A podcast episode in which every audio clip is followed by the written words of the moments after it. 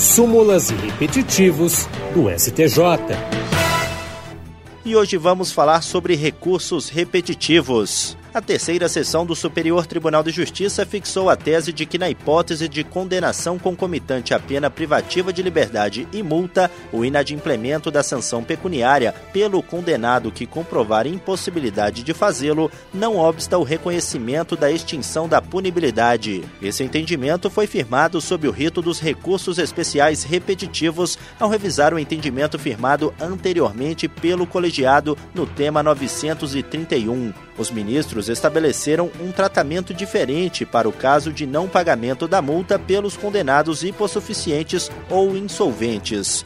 Essa tese servirá de base para os demais tribunais do país quando julgarem casos semelhantes. Em um dos recursos submetidos a julgamento e que representou essa controvérsia, a Defensoria Pública de São Paulo argumentou que a não extinção da punibilidade por causa da multa impede o acesso a programas assistenciais essenciais para a reinclusão social e o exercício da cidadania. Ao dar provimento ao recurso especial, o relator, ministro Rogério Schietti Cruz, considerou que a extinção da punibilidade tem especial importância na situação do ex-presidiário, pois lhe permite exercer direitos e evita sua invisibilidade civil. O magistrado ressaltou que esse novo entendimento significa para o condenado sem condições financeiras a reconquista de sua posição como indivíduo aos olhos do Estado, permitindo-lhe reconstruir sua vida sob as balizas de um patamar civilizatório mínimo. Do Superior Tribunal de Justiça, Tiago Gomide. Súmulas e repetitivos